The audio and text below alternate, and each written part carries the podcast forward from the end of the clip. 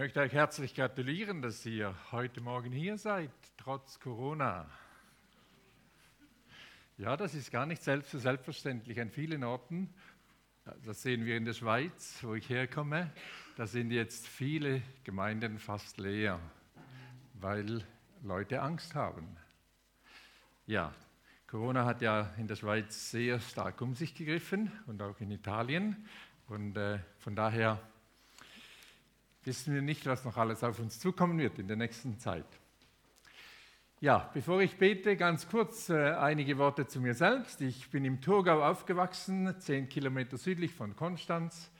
Ich habe zuerst äh, meine Ausbildung als Landwirt gemacht, hätte eigentlich den elterlichen Hof übernehmen sollen, aber dann während, während der Landwirtschaftsschule hat Gott mich ganz klar gerufen in die Mission. Und äh, so bin ich dann zuerst nach Keshona in die Ausbildung.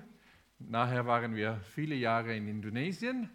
Und dann war ich für 15 Jahre in der Heimatleitung in der Schweiz von der UMG oder OMF.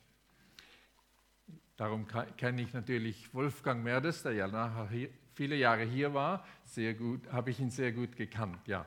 Natürlich auch äh, Wolfgang Schröder und so weiter.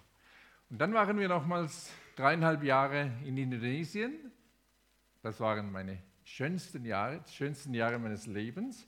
Und dann noch vier Jahre als Pastor in einer Gemeinde in, in der Schweiz, weil wir ganz klar von Gott zurückgeführt wurden in die Schweiz, um auch unseren Eltern äh, zu schauen, weil meine Eltern dann sonst in ein Heim äh, hätten müssen und äh, wir sie dann noch gepflegt haben für vier Jahre.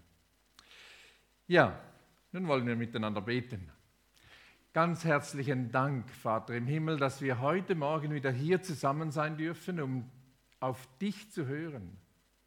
Ganz herzlichen Dank, dass du zu uns sprechen willst und dass du durch deinen Heiligen Geist gegenwärtig bist. Sprich du uns, öffne du unsere Herzen, begegne du uns ganz neu, um deines Namens willen. Amen. Es war an einem kühlen Herbstabend 1971, also schon fast vor 50 Jahren, da hat Gott ein Wort aus Jesaja 66 gebraucht, um mich in die Mission zu rufen. Wie gesagt, ich war damals in der landwirtschaftlichen Ausbildung und äh, habe überhaupt nicht gedacht, dass ich den Hof verlassen werde. Und dann ruft Gott mich in die Mission. Jesaja 66, das letzte Kapitel aus dem langen Buch Jesaja. Der zweite Teil des Buches ist ja bekannt als Trostbuch. Trost, ja, Jesaja wusste um Trost, obwohl das Volk ja dann in die Verbannung geführt wurde, nach Babel.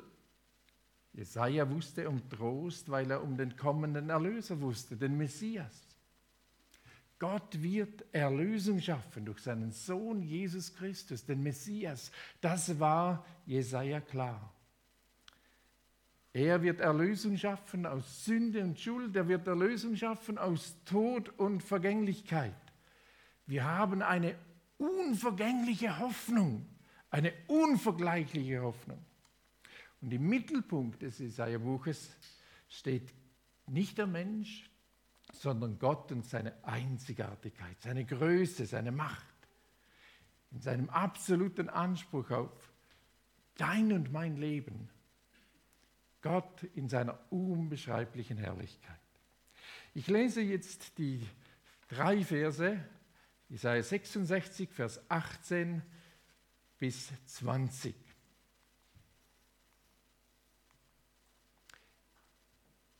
Interessanterweise werden wir sehen, hier ist eine Grundlage für die Mission.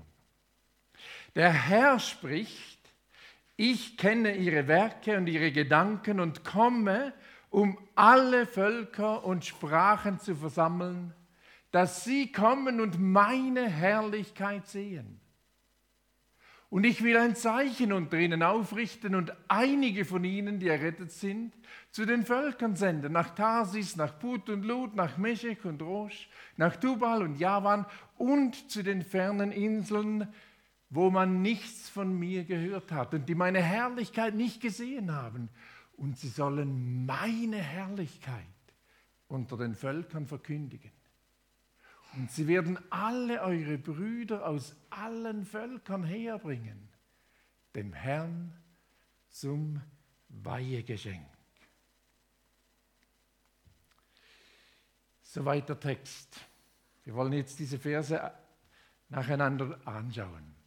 Der Herr spricht. Yahweh, der ewig gleichbleibende Herr, der absolut verlässliche Gott selbst spricht. Ich kenne ihre Werke und ihre Gedanken. Ich kenne ihre Werke und ihre Gedanken. Gott ist nichts verborgen. Er kennt dich und mich durch und durch. Nicht nur unsere Werke, auch unsere Gedanken, wie es auch im Psalm 139 heißt, du verstehst meine Gedanken von ferne.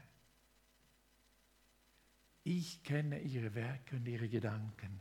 Und ich komme, um alle Völker und Sprachen zu versammeln.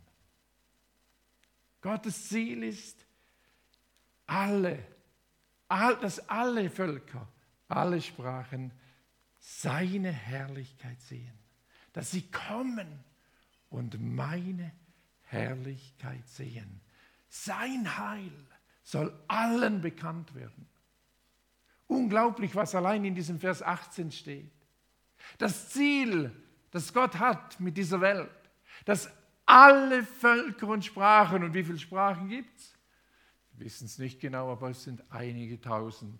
In Indonesien allein sind offiziell 360 Sprachen in einem Land.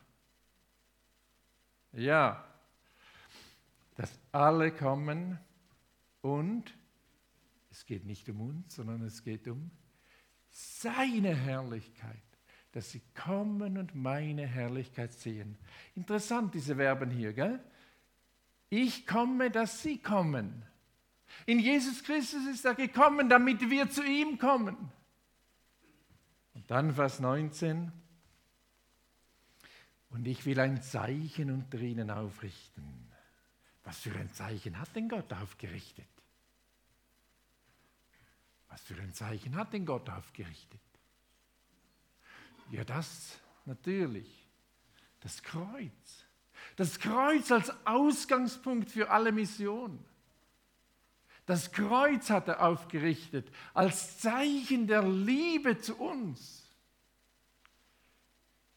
Ausgangspunkt für alle Missionen. Ja, dieses Zeichen ist aber auch ein Zeichen das er senden will. Mir wird gesandt. Ich will einige von ihnen, die errettet sind, zu den Völkern senden. An jenem Abend, an jenem kühlen Herbstabend, als Gott mich gerufen hat, da hat ein deutscher Evangelist gepredigt. Ich habe ihn das erste Mal und das letzte Mal gehört damals. Ich habe ihn später einmal noch getroffen, aber das war die einzige Predigt, die ich von ihm hörte. Und er hat an jenem Abend einfach gesagt, Gott sagt hier, ich will einige senden, von denen die errettet sind. Überleg dir mal, wer von deiner Gemeinde ist schon gegangen? Ich will einige senden. Und ich habe mir so überlegt und ich musste sagen, es wir hatten noch niemand, noch niemand aus unserer Gemeinde war eine Krishona-Gemeinde im Thurgau, die älteste Krishona-Gemeinde, die es gibt. Ja, die erste war das. Und wir hatten niemand in der Mission. Und Gott hat an jenem Abend mir so unmissverständlich deutlich gemacht, dass er mich meint. Der, der neben mir saß, der hätte vielleicht nur seine Stelle kündigen können und sich auf den Weg machen. Und ich musste den Hof verlassen. Ich musste meinen Eltern sagen, was meint ihr, wenn ich gehe? Wenn ich nicht den Hof weiterführe? Ja, Es war für mich so ganz klar an jenem Abend durch den Heiligen Geist gewirkt, er meint unter anderem mich. Ich will einige von denen, die errettet sind, zu den Völkern senden. Von denen, die errettet sind. Das ist der, der, die wichtigste Bedingung, ja, die wir hier sehen. Menschen, die die Kraft und die die Herrlichkeit Gottes im eigenen Leben erfahren haben. Menschen, die, für die es nicht nur Theorie ist, sondern die Gott erlebt haben, die sollen gehen und sollen äh, Botschaft, Botschafter werden. Menschen, die bereit sind, auf Komfort zu verzichten und sich einem Volk anzupassen, die bereit sind, aus der eigenen Komfortzone herauszutreten. Die bereit sind, eventuell auch auf ihre eigene Karriere zu verzichten. Ich denke an einen unserer lieben Freunde, Hans-Uli Gerster.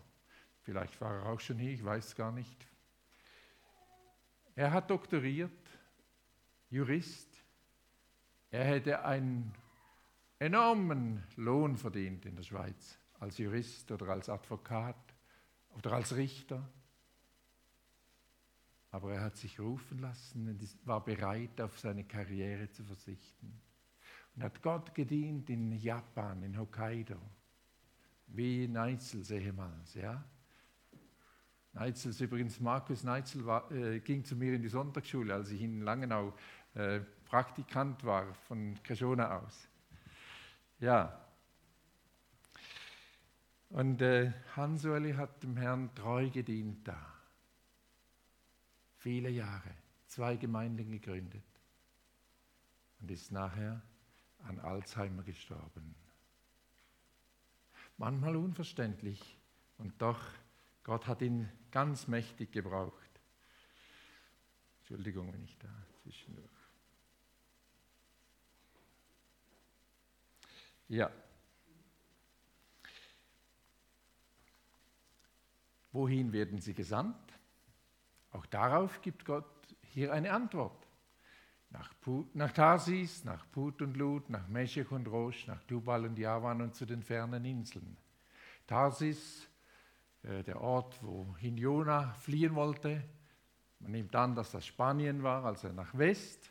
Put und Lut war Afrika, nach Süd. Meshech und Rosh war Russland, Nord. Und Javan und äh, Tubal und Javan war da in der Gegend von der Türkei. Also in alle Himmelsrichtungen und das Besondere zu den fernen Inseln, als Gott mich gerufen hat, war ich mir nicht bewusst, dass, dass, er das sogar wörtlich in Erfüllung bringen wird, weil Indonesien ist das Land mit den meisten Inseln in der Welt. In Indonesien allein sind 17.000 Inseln. Ja, Dahin hat er mich, zu den fernen Inseln hat er mich gerufen. Und was ist das Kennzeichen dieser Gebiete? Dazu sagt Gott auch etwas in diesem Vers. Wo man nichts von mir gehört hat und die meine Herrlichkeit nicht gesehen haben. Wo man nichts von mir gehört hat und die meine Herrlichkeit nicht gesehen haben. Also das soll Priorität sein, den, wenn wir in die Mission gehen. Leider ist das oft nicht so. Zu viele Missionare gehen in christliche Gebiete, wo es mehr Christen hat als bei uns. Leider. Ich sage nicht, dass das, nie, äh, dass das immer falsch sei, überhaupt nicht. Auch da gibt es Aufgaben, besondere Aufgaben, zum Beispiel als theologischer Lehrer manchmal und so. Das ist richtig, versteht mich nicht falsch. Und doch Priorität sollen diese Gebiete haben, wo Menschen nichts von Jesus gehört haben, wo Menschen ohne Hoffnung leben, weil sie das Evangelium nicht kennen. Ja. Und was ist Ihr Auftrag? Sie sollen meine Herrlichkeit unter den Völkern verkündigen.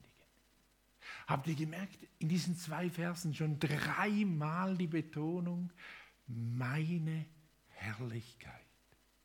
Es geht um Gott, um seine Größe, um seine Herrlichkeit.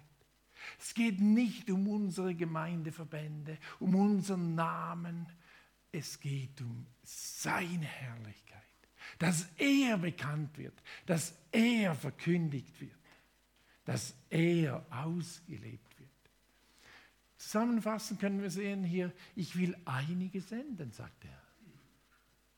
Was heißt eigentlich Mission, das Wort Mission? Sendung, ja genau. Ich will Sendung, heißt es eigentlich hier. Ich will senden. Ich will einige senden. Ich habe vorhin da hinten die Karte angeschaut und mich riesig gefreut über all die, die ihr unterstützt und die von hier schon ausgegangen sind. Fantastisch. Bei unserer Gemeinde inzwischen auch. Das sind inzwischen äh, zehn Leute in der Mission von unserer Gemeinde aber damals eben noch, wir waren die Ersten, die dann uns auf den Weg gemacht haben. Zwischen sind zehn weiteren da. Und da kommt natürlich die Frage, Gott sendet nicht alle. Er hat gesagt, ich will einige, ja. Aber wir alle sollen uns auf irgendeine Art immer wieder am Missionsbefehl beteiligen. Denn die, die gehen, die sollen auch treu begleitet werden. Im Gebet und finanziell. Wo trägst du zur Mission bei? Gott will Mission. Er sendet Menschen in alle Welt, damit alle Völker seine Herrlichkeit sehen und kommen und ihn anbeten. Ja, dieses Wort aus, aus äh, Jesaja 66 ist mir damals ganz bedeutend geworden. Und jetzt kommt noch die Frage im nächsten Vers, was ist denn die Frucht aus dieser Arbeit? Was ist die Frucht aus dieser Arbeit? Und da heißt es, und das finde ich das Allerschönste, und sie werden alle eure Brüder aus allen Völkern herbringen, dem Herrn zum Weihegeschenk. Wir sagen immer wieder, wenn du stirbst, kannst du nichts mitnehmen. Stimmt das? Einerseits stimmt es. Materiell können wir nichts mitnehmen. Darum hat ja das Totenhemd auch keine Säcke, gell? Ja. Aber was wir mitnehmen können, können, ist Menschen, die wir zu Jesus führen. Die werden mit uns in der Herrlichkeit sein. Und um das geht es hier. Sie werden alle eure Brüder aus allen Völkern herbringen, dem Herrn zum Weihegeschenk. Wir dürfen Menschen gewinnen für Jesus. Und das hat Ewigkeitswert. Und so vieles, nachdem wir streben in dieser Welt, hat überhaupt keinen Ewigkeitswert. Da wird man morgen schon nicht mehr dran denken. Ja, lassen wir uns da immer wieder die Prioritäten richtig setzen. Ich sage nicht, dass unsere Arbeit, unsere Berufe, dass das nicht wichtig ist. Natürlich ist es auch wichtig, dass wir da wirklich hundertprozentig für unseren Herrn das Beste geben. Alles, was ihr tut, das tut dem, äh, von Herzen als dem Herrn und nicht den Menschen. Aber das Schönste ist, wenn wir Menschen mitnehmen können in die Ewigkeit. Das gibt die größte Freude. Hast du das schon erlebt? 6. Januar besuchte ich im Altersheim bei uns ein katholisches altes Ehepaar. Und äh, der Mann ein sehr, äh hat einen sehr rauen Umgang gehabt, äh, aber ein weiches Herz. Er hat zu mir gesagt, mein Lebensmotto war immer, tue recht und scheue niemand. Wie hättest du reagiert? Wie hättest du reagiert auf diese... Ich habe zu ihm gesagt, hast du das denn immer so machen können? Hast du immer recht getan? Ich kann das von mir nicht sagen. Und dann hat, er über seinem Bett ein großes Kruzifix. Und da habe ich auf dieses Kreuz hingewiesen und habe gesagt, weißt, ich habe viele Sachen in meinem Leben, die vor Gott nicht bestehen könnten. Aber er hat dort am Kreuz für mich bezahlt, Jesus Christus. Ohne ihn hätte ich keine Hoffnung. Und da hat er von Herzen bejaht, ja, ohne ihn hätte, ich, hätte auch ich keine Hoffnung.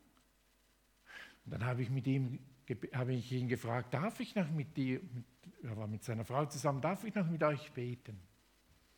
Wir haben ganz bewusst Jesus um Vergebung gebeten, wo wir schuldig geworden sind und haben ihm gedankt für die Erlösung. Und drei Wochen später ist der Mann gestorben. Weißt du, wie ich mich gefreut habe, dass ich ihm da klar, dass ich ihn da klar auf Jesus hingewiesen habe und dass ich mit ihm gebetet habe, ganz bewusst gebetet habe um Vergebung, dass wir ihm, dass wir Jesus wirklich gehören wollen. Ja, sie werden alle eure Brüder aus allen Völkern herbringen, dem Herrn zum Weihegeschenk.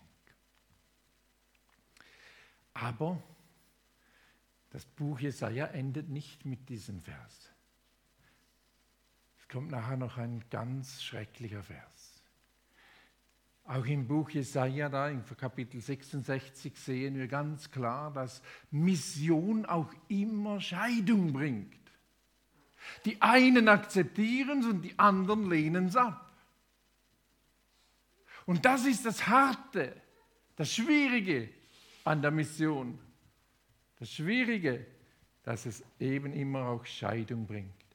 Es heißt da im Vers 24, Sie werden vor die Stadt hinausgehen und werden die Leichen jener Menschen sehen, die sich zu Lebzeiten gegen mich aufgelehnt haben. Ihr Anblick wird bei allen Abscheu und Entsetzen hervorrufen, denn für diese Verdammten wird die Qual nie enden.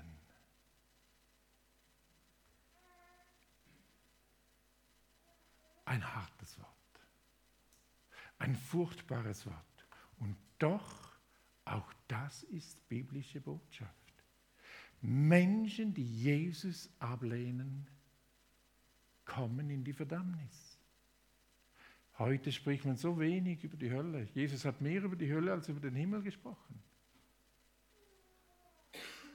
Es gibt Verdammnis und darum ist unser Auftrag also wichtig, dass wir das Evangelium weitertragen. Ja, nun ganz kurz, wie hat denn Jesus diesen Auftrag umgesetzt? Ihr habt ja äh, kürzlich diese Predigtserie oder seid in der, dieser Predigtserie über Jesu Taten. Jesus ging umher, das ist die Zusammenfassung seines Dienstes, ging umher in alle Städte und Dörfer, lehrte in den Synagogen und predigte das Evangelium vom Reich und heilte alle Krankheit und alle Gebrechen. Und als er die vielen Menschen sah, hatte er großes Mitleid mit ihnen.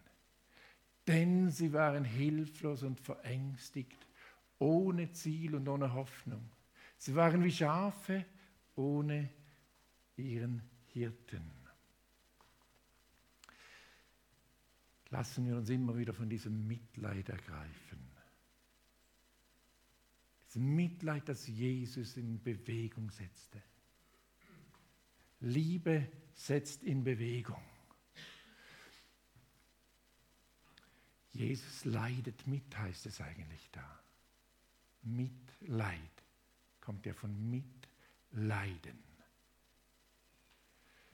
Und er ging, er hilft, er geht zu den Menschen, er lehrt sie, er bringt das Evangelium und er heilt. Und ich denke gerade jetzt solche Katastrophen, ich nenne es jetzt bewusst eine Katastrophe wie der Coronavirus, der jetzt ja im Umlauf ist, sind eine Herausforderung auch an uns als Gemeinden, dass wir ganz bewusst auch die Gelegenheiten nutzen.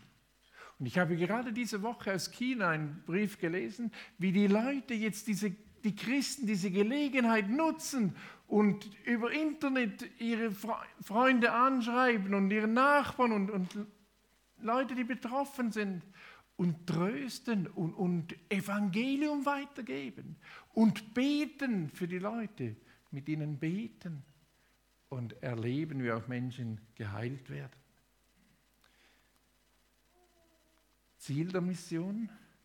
Danach sah ich eine große Menschenmenge, die niemand zählen konnte, aus allen Nationen, Stämmen, Völkern und Sprachen. Die standen vor dem Thron Gottes. Ja, und dazu, jetzt muss ich noch einen Aspekt dazu bringen. Viele dieser Völker sind heute an unserer Haustüre.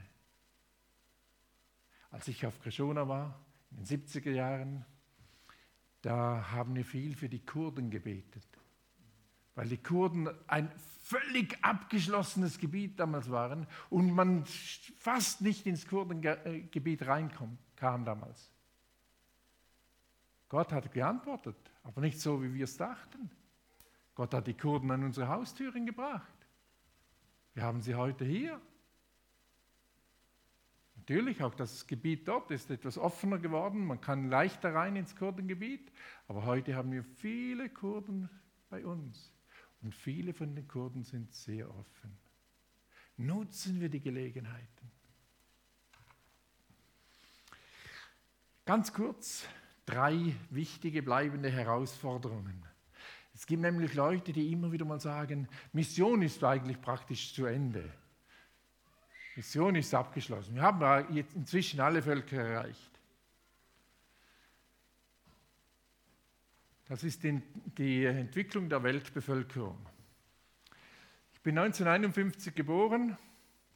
Seit ich geboren bin, hat sich die Weltbevölkerung mehr als verdreifacht in der Zeit meines Lebens wurden aus zweieinhalb über siebeneinhalb Milliarden Menschen.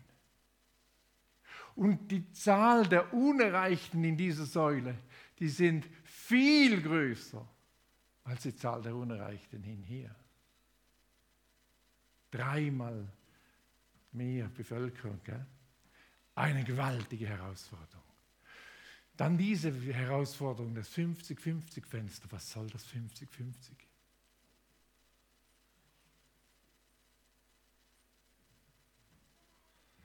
In diesem Fenster, in diesem Kreis hier, lebt die Hälfte der Weltbevölkerung. Und die andere Hälfte wohnt in all dem. Da drin sind alle buddhistischen Länder, fast alle Hindus, und vier Länder mit den meisten Muslimen.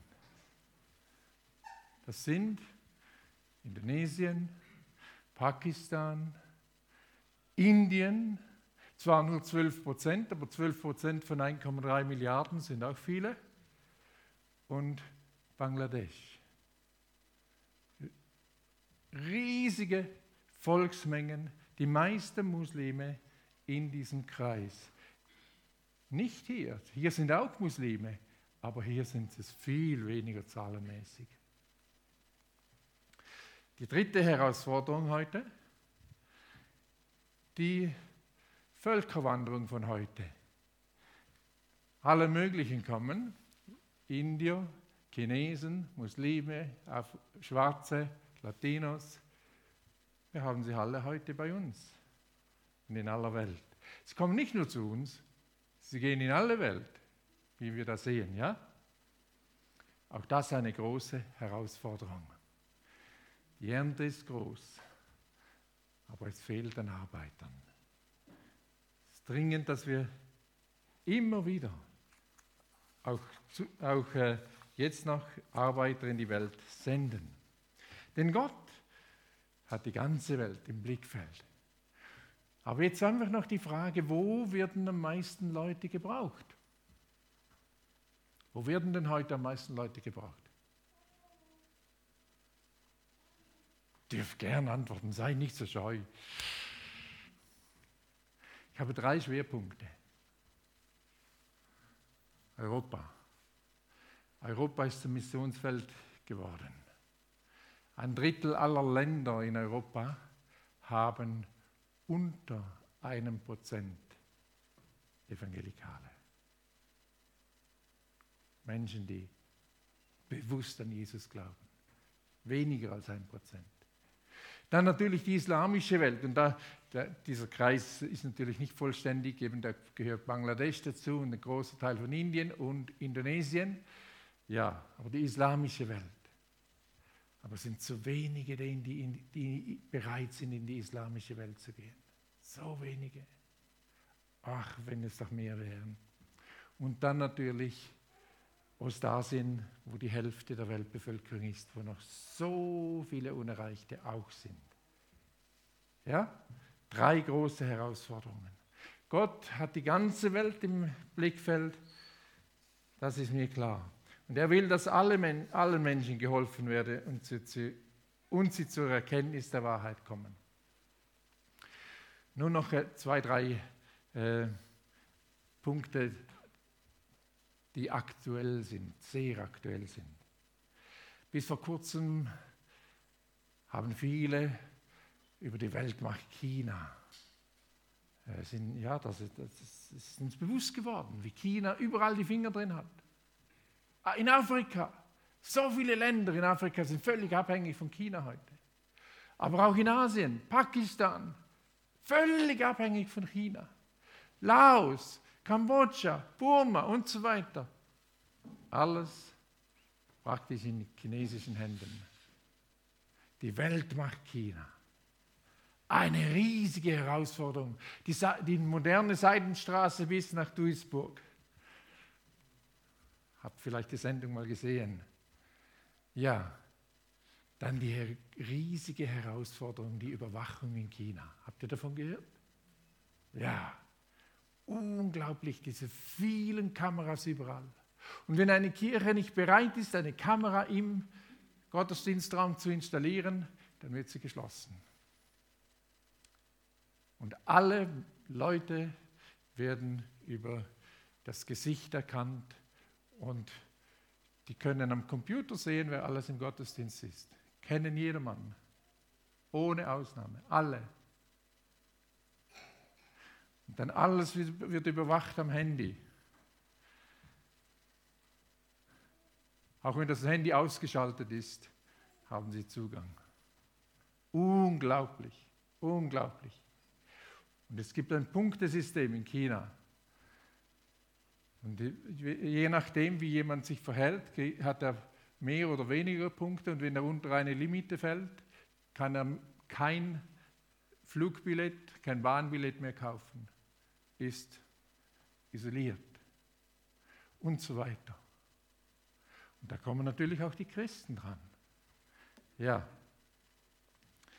Xi Jinping, ein Name, der, ein Mann, der gedacht hat, dass er zum Weltherrscher wird.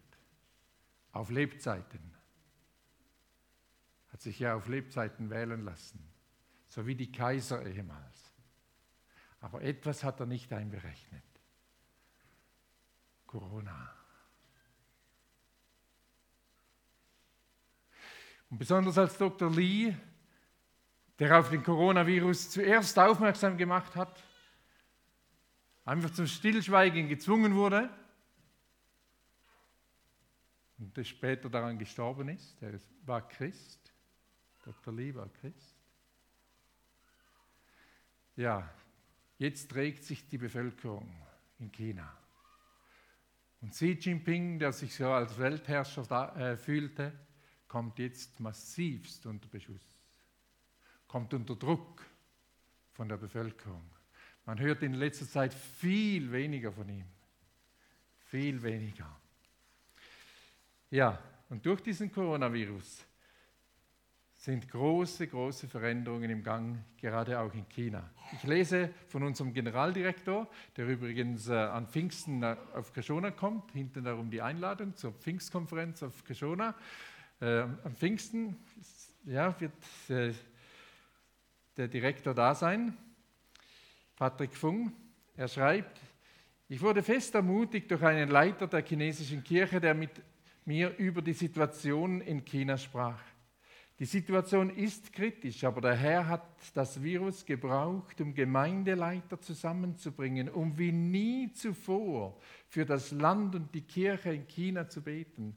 Weiter haben Gemeindeleiter endlich Zeit, die sie mit ihren Familien verbringen können und zum Teil müssen, weil sie in Quarantäne sind als Familie. Diese gezwungene Pause ist sicher ein Segen. Die jungen Leute brauchen ihre Väter und bekommen jetzt Gelegenheit dazu. Dafür loben wir Gott. Und es ist faszinierend, was wir auch in anderen Berichten heute lesen über die Situation in China, wie gerade die Christen jetzt aktiv den Betroffenen helfen und ihnen beistehen. Ja, damit will ich zum Abschluss kommen. Wir wollen beten miteinander und ganz bewusst auch diese Situation Gott anbefehlen. Herr, wir danken dir, dass du uns durch und durch kennst, wie wir in deinem Wort gesehen haben. Du willst uns auch heute brauchen, um dein Reich weltweit zu bauen. Hier vor Ort, hier in Steinen und Umgebung, aber auch weltweit. Sende auch aus unseren Reihen immer wieder Menschen nach Europa, in Länder, die so wenig erreicht sind, in die islamische Welt, nach Ostasien, da wo du sie hinführst. Und mach uns, die wir hier bleiben, zu treuen Betern und Unterstützern. Lass immer mehr Menschen und Völker deine Herrlichkeit sehen und erleben dass dein Reich gebaut wird. Lass uns Zeugen sein für die vielen Menschen, die aus aller Welt zu uns kommen. Herr Jesus, wir wollen von dir lernen. Du hast dich auf, aufgemacht immer wieder. Du bist zu den Menschen gegangen. Du warst getrieben vom Mitleid. Erfülle auch uns mit großem Mitleid für Menschen, die ohne Ziel und ohne Hoffnung leben. Lass uns die Welt so sehen, wie du sie siehst. Wir beten besonders für China heute. Wir bitten dich für die Gemeinde dort, dass du die Christen ermutigst und stärkst in dieser Situation, dass du sie brauchst, gerade auch in ihrer Nachbarschaft. Wir bitten dich für Xi Jinping, dass du auch an ihm wirkst und dass er zur Erkenntnis kommt, dass nicht er der Weltherrscher ist dass du souverän bist. Herr, du könntest ihm auch Christen zur Seite stellen, die dich ihm klar bekennen. Wir bitten dich, wo Angst und Verunsicherung sich breit macht in der Welt, wo die Wirtschaftskrise und Versorgungsengpässe uns zu schaffen machen. Und hilf uns, die Gelegenheiten zu erkennen. Lass uns treu sein im Gebet und Zeugnis für dich dass wir auch in dieser Zeit Hoffnung weitergeben können, weil du der Herr der lebendigen Hoffnung bist. Herr, wir preisen dich dafür. Brauch uns als deine Werkzeuge. Amen.